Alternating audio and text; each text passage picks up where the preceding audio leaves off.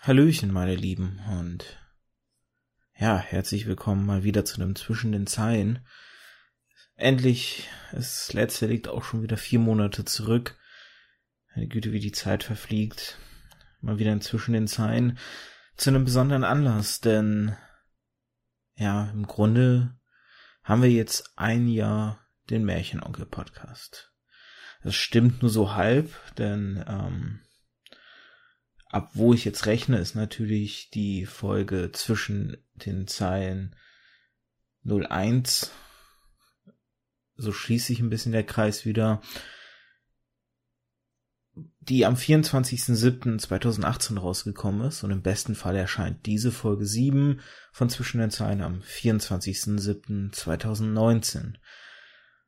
Und das war die Folge Endlich voll durchstarten, wo ich bisschen erzählt habe, welche Probleme es am Anfang gab, denn eigentlich der, der Prolog, die Nullnummer in Anführungszeichen, wie man ja so gerne bei den Podcasts sagt, ist am 25.03.2018 erschienen, also ja, Pi mal Daumen, vier Monate vor dem eigentlichen Durchstarten. Und ähm, den, das Datum habe ich verpasst. Witzigerweise ist ja die die ist zwischen den Zeilen sechs, ungefähr vier Monate vor diesem jetzt erschienen. Es ist irgendwie schon, schon lustig, wie sich so manche Zufälle ergeben.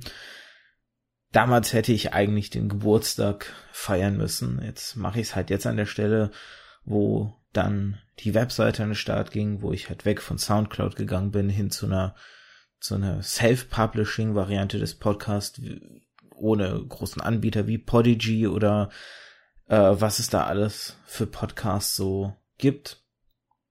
Hin zu einer eigenen Webseite, zum eigenen Webspace, zur eigentlichen, eigenen Veröffentlichung. All dieser, dieser Weg bin ich dann ja ab da gegangen. Dann gab's ja bis Folge 9 der Antithesen, die, die aufgebrühten, sage ich mal, von 2015 und ab Antithese 10, die im Oktober am 1.10.2018 erschienen ist. Ich habe gerade mal schnell nachgeguckt. Genau, im Oktober kam sie raus.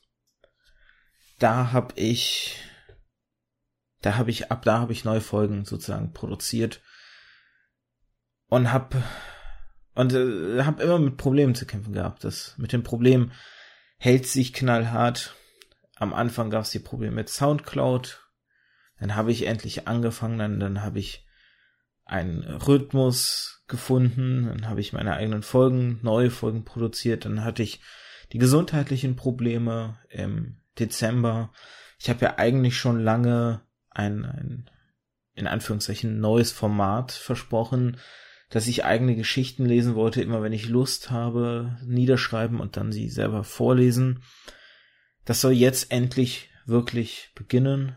Ähm, ich muss auch dazu sagen, dieses zwischen den Zeilen wird, glaube ich, ein sehr persönliches zwischen den Zeilen mal wieder. Vielleicht sogar noch persönlicher als das rund um meinen Schlaganfall.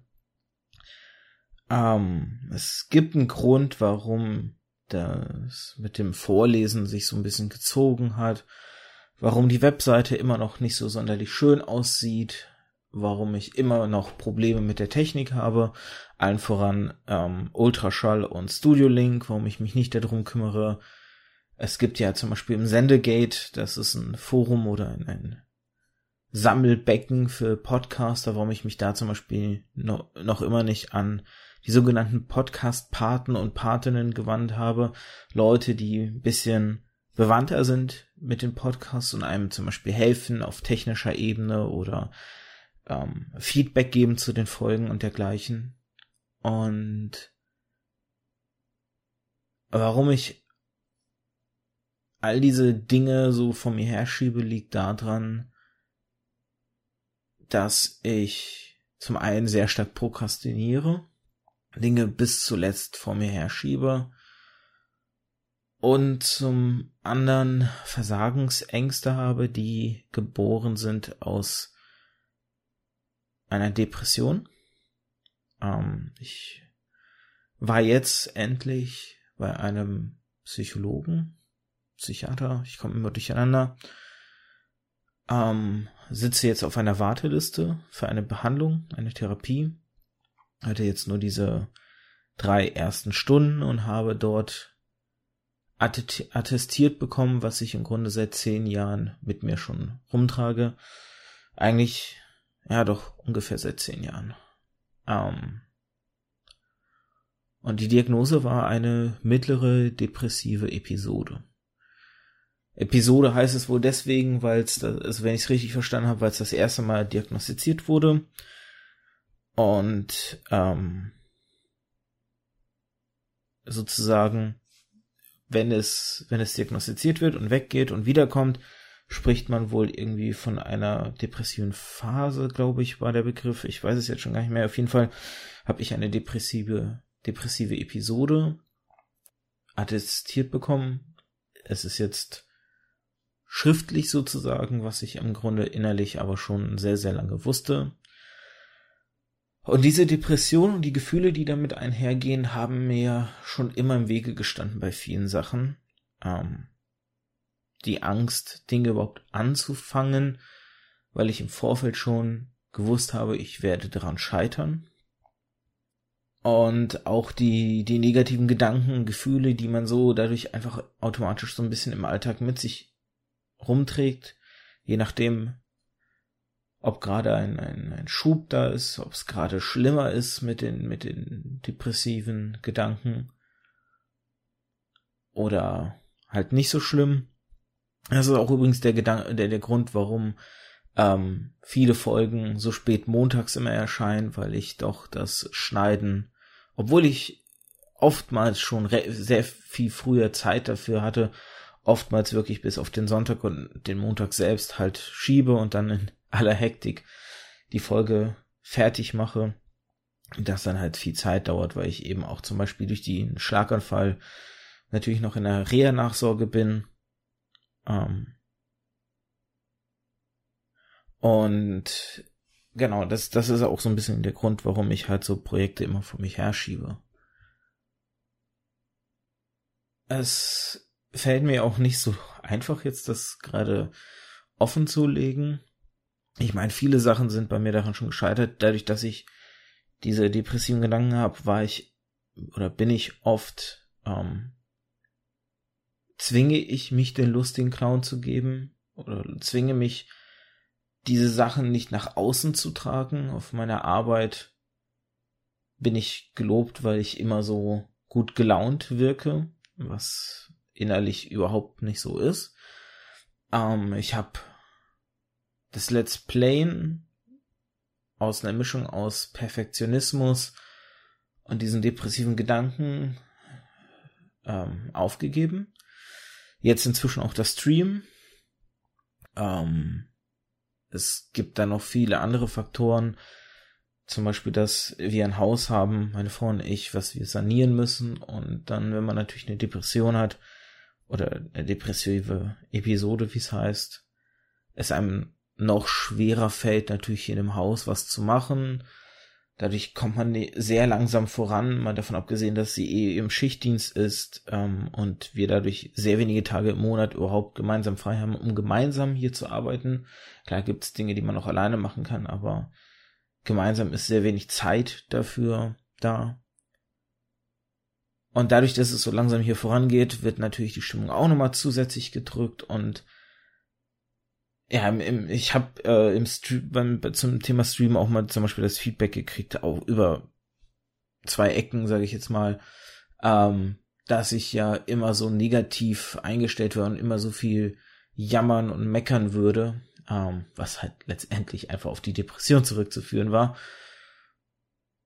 Und das hat halt auch äh, meine Motivation zum Stream auf lange Sicht gekillt. Seien wir ganz ehrlich. Ähm, ich versuche jetzt dagegen anzugehen endlich. Es war sowieso immer das Schwierigste. Ich wusste, ja, wie gesagt, seit über zehn Jahren, ich, ich hatte da zumindest genug Selbsterkenntnis. Ähm, das heißt, insofern bei mir ist auch keine tiefen Psychologie oder, also es gibt wohl drei Formen von Psychologie. Ich habe hier irgendwo ein Zettel rumfliegen, wo das erklärt wird, die Behandlungsmethoden, Sekunde, ähm, analytische Psychotherapie, tiefenpsychologisch fundierte Psychotherapie und Verhaltenstherapie. Genau, so heißen die drei. Zettel wieder wegleg. Und ähm, mir wurde halt die Verhaltenstherapie empfohlen, weil es weniger das Problem ist, dass ich erkennen müsste, dass ich das Problem habe oder beziehungsweise woher ich das Problem habe. Das ähm, konnte ich schon immer relativ gut. Sondern das Problem ist eher halt die Werkzeuge an die Hand zu bekommen, um meine Denkweise und mein Verhalten zu verändern. Ich habe aber, wie gesagt, auch erstmal diesen Platz auf dieser Warteliste. Und so eine Warteliste kann halt dauern. Ich kann Glück haben, in, in einer Woche äh, oder in einem Monat irgendwie den Anruf zu kriegen und dann wird mir ein Platz angeboten. Ich kann Pech haben und es kann ein Jahr dauern. Weswegen äh, mir auch empfohlen wurde, nicht nur bei diesem einen Psychotherapeuten quasi vorsprechig zu werden. Dahingehend muss man sagen, dass das deutsche System desaströs ist und man sich nicht wundern muss, dass dann eben so viele Menschen in den Suizid gehen, wenn sie nicht zeitig die Hilfe kriegen, sondern darauf vertröstet werden. Bei mir ist zumindest kein Suizidproblem vorhanden. Ähm, es liegt daran, dass ich vor dem Tod, dadurch, dass ich Agnostiker bin und ähm, das habe ich erst kürzlich ja in der letzten Podcast-Folge erklärt mit Julius, ähm, das bedeutet, dass ich glaube, dass es vielleicht höhere Dinge gibt oder Dinge, die wir noch nicht erklären können, aber ich würde nicht hingehen, denen Tempel bauen und sie anbeten. Aber dadurch habe ich halt auch keinen Trost in Hinsicht auf den Tod und habe nicht den Gedanken, zum Beispiel, den ein, gläubiger Christ oder ein andersartig gläubiger Mensch hat, dass nach dem Tod etwas kommt, mich etwas erwartet, sei es in Form eines Paradieses oder ein, eines zweiten Versuchs durch eine Reinkarnation wie beim Buddhismus oder sowas. Und durch dieses, durch diese Denkweise habe ich so viel Angst vor dem Tod, dass ich halt nie mir was antun würde. Was es nach meiner Gedankenwelt sehr viel schlimmer macht für mich mit dem Leben, weil ich einerseits das Leben teilweise sehr, sehr unerträglich finde, andererseits ähm, niemals mich umbringen würde oder eine sonder andersartig Verletzung zufügen würde. Und jetzt bin ich schon ziemlich weit vom, vom eigentlichen abgekommen, was ich eigentlich sagen wollte. Also, eigentlich wollte ich nur darauf zu sprechen kommen, dass die Knarzetüren hier im Haus, ich weiß nicht, ob die jetzt auf der Tonspur zu hören sind, jetzt habe ich sie erwähnt, Pech gehabt. Ähm, ich, es ist für mich ein Kampf, diesen Podcast am Leben zu halten, insofern, dass ich mich immer wieder motivieren muss, Leute anzuschreiben, Termine zu vereinbaren, die Folgen dann hinterher zu schneiden und nicht einfach alles wieder hinzuschmeißen, weil ich denke, es hat ja eh keinen Sinn. Andererseits habe ich sehr viel Bock und wenn dann die Aufnahme erstmal läuft, habe ich so viel Spaß mit den Leuten, mich zu unterhalten und auch in der Vorbereitung macht es dann doch immer wieder Spaß und dann auch, auch wenn mal Feedback kommt, ähm, freut mich das doch immer alles sehr. Und trotzdem, es ist sehr, sehr ein ambivalentes Verhältnis, was ich dahingehend habe. Es gibt zum Beispiel auch, wie gesagt, Ideen, immer wieder kommen neue Ideen, was, was, was ich noch machen möchte. Dann gibt's halt dieses Vorlesen mit den Geschichten. Jetzt habe ich kürzlich ähm, eine, eine Idee für einen ganz komplett zweiten Podcast gehabt, ähm, den, den ich so gerne umsetzen würde, aber mal schauen, inwiefern das alles wird. Es, es ist halt so, es gibt dieses, dieses Bedürfnis in mir, mich in irgendeiner Form, in Anführungszeichen, künstlerisch auszuleben oder einfach kreativ auszuleben. Kreativ passt es vielleicht am ehesten. Und dementsprechend sind da diese Ideen, wie gesagt, deswegen habe ich damals die Let's Plays gemacht, dachte so, ähm, unter anderem deswegen auch, um, um mich zu zwingen, Spiele mal wieder fertig zu spielen. Und dann habe ich gemerkt, das macht mir nicht so richtig Spaß. Dann habe ich gedacht, okay, probierst das mit Streams, ähm, weil dann hast du mehr Interaktion mit den Zuschauern und Zuschauerinnen und dann hast du dadurch wieder ein bisschen mehr Spaß. Hat auch eine ganze Weile so gut geklappt, bis dann irgendwann es wieder gekippt ist. Und deswegen ist wahrscheinlich auch dieser, dieses ein Jahr Podcasten für mich so wichtig, weil ich oft in den anderen Projekten, bei den Let's Plays war es, glaube ich, so und auch bei den beim Stream immer so gemerkt habe, dass es nach einem Jahr anfing, sich zu verlieren, sage ich jetzt mal. Und wie gesagt, ich merke jetzt auch gerade in der Phase, dass es immer schwieriger für mich wird, einfach durchzuziehen. Aber ich will es durchziehen. Ich will mich auch verändern. Wie gesagt, ne, deswegen auch der Therapiegesuch. Oder auch früher bei den, bei den, als ich noch Texte geschrieben habe. Deswegen auch hier der Hintergedanke des, des Vorlesens eigener Texte, ähm, um einfach auch mal endlich wieder zu schreiben, diese alte Leidenschaft zu entfachen. Gleichzeitig irgendwo soll das Ganze therapeutisch sein, weil wenn ich dann die Sachen vorlese, muss ich auch schreiben und kann dann in den Texten vielleicht auch Gefühle verarbeiten von mir. Und ich merke gerade, dass ich so ein bisschen gerade den Faden verliere, weil ich so irgendwie versuche gerade alles, was in meinem Kopf ist, gleichzeitig rauszulassen und gleichzeitig anzusprechen. Ein Jahr Märchenonkel Podcast. Es ist so schnell rumgegangen. Fast 30 Folgen sind jetzt draußen. 28, um genau zu sein. Ja, das fühlt sich immer noch surreal an. Und eigentlich sollte ich hier mit viel mehr Enthusiasmus sitzen und Begeisterung und happy sein, dass das alles so klappt. Aber ich sitze hier eigentlich nur und lasse einfach gerade wieder alles raus an, an Gedanken. Und ich weiß, das ist eigentlich nicht förderlich für diesen Podcast, weil Podcasts sollten ja ein, ein Thema haben, ne, also um jetzt ein paar Beispiele zu nennen, der Hoaxilla Podcast beschäftigt sich mit Mythen und nimmt sie auseinander, methodisch inkorrekt, bespricht Paper. Klar haben die dann auch so ein bisschen immer Privates, was sie besprechen, aber jetzt nicht so in der Form. Brainflix zum Beispiel bespricht Filme psychologisch oder auf ein Bier von The Pot bespricht Videospiele halt. Ähm, aber es ist nicht so ein, ja, wir haben, wir haben eigentlich das Thema Storytelling und dann gibt's da diese, dieses zwischen den Zeilen, wo der Typ, äh, wo, wo, wo man seine Gefühle rauslässt. Das ist eigentlich, glaube ich, nicht so gut. Aber ich war schon immer ein, ein Mensch, der gnadenlos ehrlich auch war und Dinge offen kommuniziert hat oder offen kommunizieren wollte.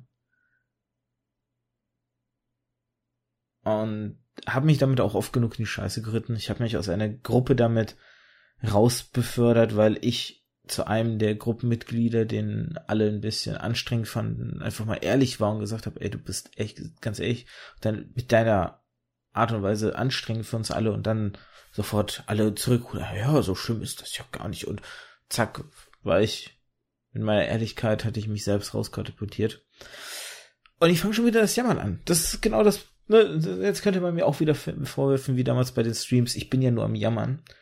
Aber eigentlich will ich, ich, ich will auch nicht, dass jetzt das, oh, du Armer oder so anfängt. Ich will gar nicht bemitleidet werden. Das wollte ich auch nach dem Schlaganfall nicht. Ich will eigentlich nur euch erklären, was los ist. Möchte Leuten begreiflich machen, was, was die Probleme bei mir verursacht. Ich sollte hier nicht gegen den Tisch schlagen. Auch nicht gut. Ich fuchte immer zu viel mit den Händen rum. Im Podcasten seht ihr eh nicht das Hände gefuchtet, also warum tue ich's? Und ich will eigentlich, wie gesagt, nur, dass, dass die Leute verstehen, warum vielleicht sich Dinge nicht so schnell weiterentwickeln, obwohl ich eigentlich niemandem Rechenschaft abliefern muss, außer mir selbst. Ich selbst muss damit zufrieden sein. Ich selbst muss wissen, ob ich glücklich mit der Webseite bin, wie sie ist, ob ich glücklich damit bin, kein Intro zu haben, weil ich mir letztendlich professionelles Intro momentan nicht leisten kann, weil ich kein Grafikdesigner bin, der Ahnung davon hat, wie eine Website schön gestaltet wird. Und warum ich es von mir her schiebe, mit dem besseren Ton oder, oder die Probleme des Tons rund um Ultraschall und Studio Link mal anzugehen und zu gucken, woran liegt das denn Ganze, dass das immer mal wieder Aufnahmen meiner Gäste zerschossen sind über Studio Link, warum immer mal wieder Tonprobleme da sind. Es gibt ein paar Leute, da habe ich nie Tonprobleme. Bacon Sack, mit dem habe ich jetzt schon zweimal mit Ultraschall aufgenommen. Es war immer problemfrei. Und dann gibt's Leute, mit denen nehme ich auf und die sind krass zerhackstückelt. Lea Kalb zum Beispiel jetzt bei der Fanfiction-Folge.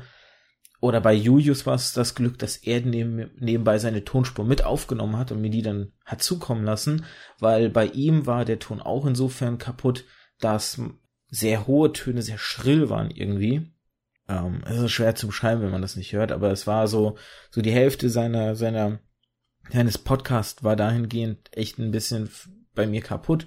Da hat man immer so äh, äh, Töne, sage ich jetzt mal. Also das kann man natürlich, also ich kann es als Mensch nicht nachahmen, aber die waren halt, ne, so, so schrille Töne waren drin und ähm, ich, ich weiß nicht, woran es liegt, dass bei den einen das ganz wunderbar funktioniert, bei den anderen überhaupt nicht mit der Aufnahme.